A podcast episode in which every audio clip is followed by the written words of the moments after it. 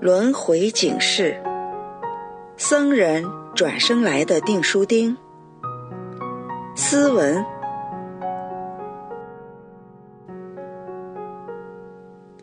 我在装订真相小册子时，小册子带起一排订书钉。我把订书钉拿起，放在一侧。这时，订书钉说话了。他说。你写一写我呗，我前世是台北的僧人。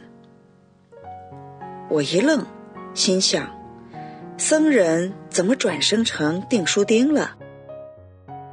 那排订书钉说：“我因为色欲心重，没有修成，但是我发愿，希望可以接近大法。因为这个愿望，我后来辗转重生。”这一世转生成为订书钉了。仔细的看着他，我知道了他前世的一些详情。在上个世纪的二十年代，在台北的寺院里有一个年轻的和尚，因为相貌堂堂，引人注目，有的女香客就喜欢看他，借机与他说话。和尚举止严谨，可是心中却在逐渐滋生邪念，脑中时不时有肮脏的念头闪现。他没有及时的刹住那些妄念，没有去铲除那些邪念，还继续想入非非。有的女香客会有意的碰和尚的手，和尚表面不动声色，其实心里美滋滋的。时间长了，他成为一个色欲心很重的人，手捧经书却邪念丛生。和尚知道自己不但修不成，可能还会下地狱，心中很苦恼。后来，高雄的一位高僧来到台北，高雄的僧人说起末世会有转轮圣王传法，弟子在家可以修行。不用脱离世俗社会，能一世修成。高僧看出俊逸的和尚是个色欲心重的人，悄悄地对他说：“出家人不恪守戒律，杂念纷纭，色念颇深，不但修不成，还会堕入畜生道，六道轮回，何时解脱？”和尚为此恐慌，希望高僧指点。高僧说：“轮回不息，苦楚不断，业债会数世牵绊，神力不可及，好自为之吧。”和尚愈加恐慌，跪下苦求高僧，希望有解脱之道。高僧叹息一下，说：“你在佛前发出虔诚的愿望，希望结缘于末世的大法，这或许也是解脱的方法。但是那时恐怕得不到人身，只能做个物件儿啊。”和尚说：“但求轮回中。”不再造恶业，但求不入地狱，但求不被销毁，做个物件儿，有个光明的前途也是可以的。高僧说：“如果你有这样的愿望，就虔诚的跪拜神佛，再不起邪念，请护法金刚加持。”不要再重蹈覆辙，切记，切记，不可懈怠啊！和尚为此摒弃杂念，在佛前发出虔诚的愿望，希望在末世有缘接近正法，哪怕在其中做个卑微的生命也是可以的。他请佛加持自己的愿望，他知道。自己没有珍惜修炼的机缘，造下了巨大的罪业，为此他流下了悔恨的泪。他也在努力的修行自己，扳正自己。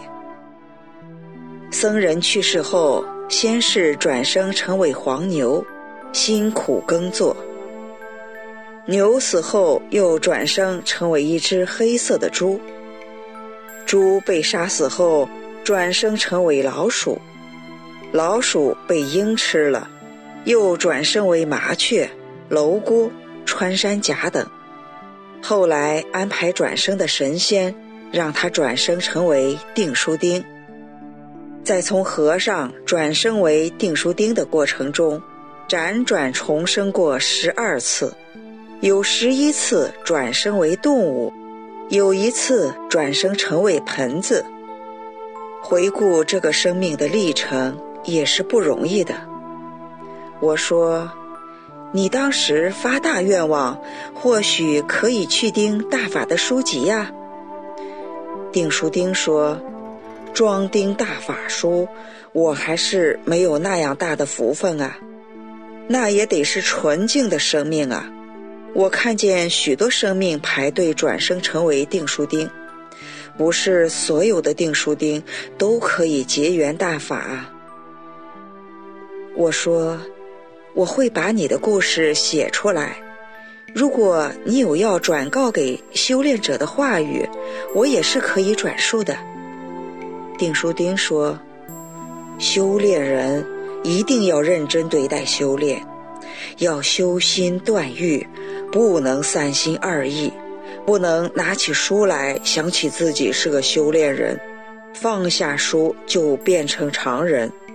要把修炼的精神融进日常的所欲所想中，严谨的对待修炼，千万不要像我一样。”失去修炼的机缘啊！我为此很有感叹。修炼人真的要有修炼人的样子，认真的对待修炼啊，否则会降低生命的境界啊！我使用了那排订书钉，希望它在这一世发挥作用后，未来有个好前程。但是。生命的历程中，毕竟有惋惜的地方。我还知道那个高雄的和尚，这一世已经成为大法弟子，在台湾那个地方精进的修行着。在《西游记》中有这样的话：“夫人生难得，中土难生，正法难遇，全此三者，幸莫大焉。”大法弟子在大法中修炼非常幸运，要珍惜修炼的机缘，纯净自己的一丝一念，不要随着妄念跑，及时刹住不符合真善忍的念头，严肃的对待修炼。希望我们不要辜负师尊的慈悲救度，不要让那些。对我们寄予无限希望的天体众生失望。写出这个故事，希望能警醒修炼人，不要痴迷于肉身的欲望，看淡欲望，挣脱欲望，修去欲望，不被欲望捆绑，生命才能获得真正的自由。人生路多少抉择。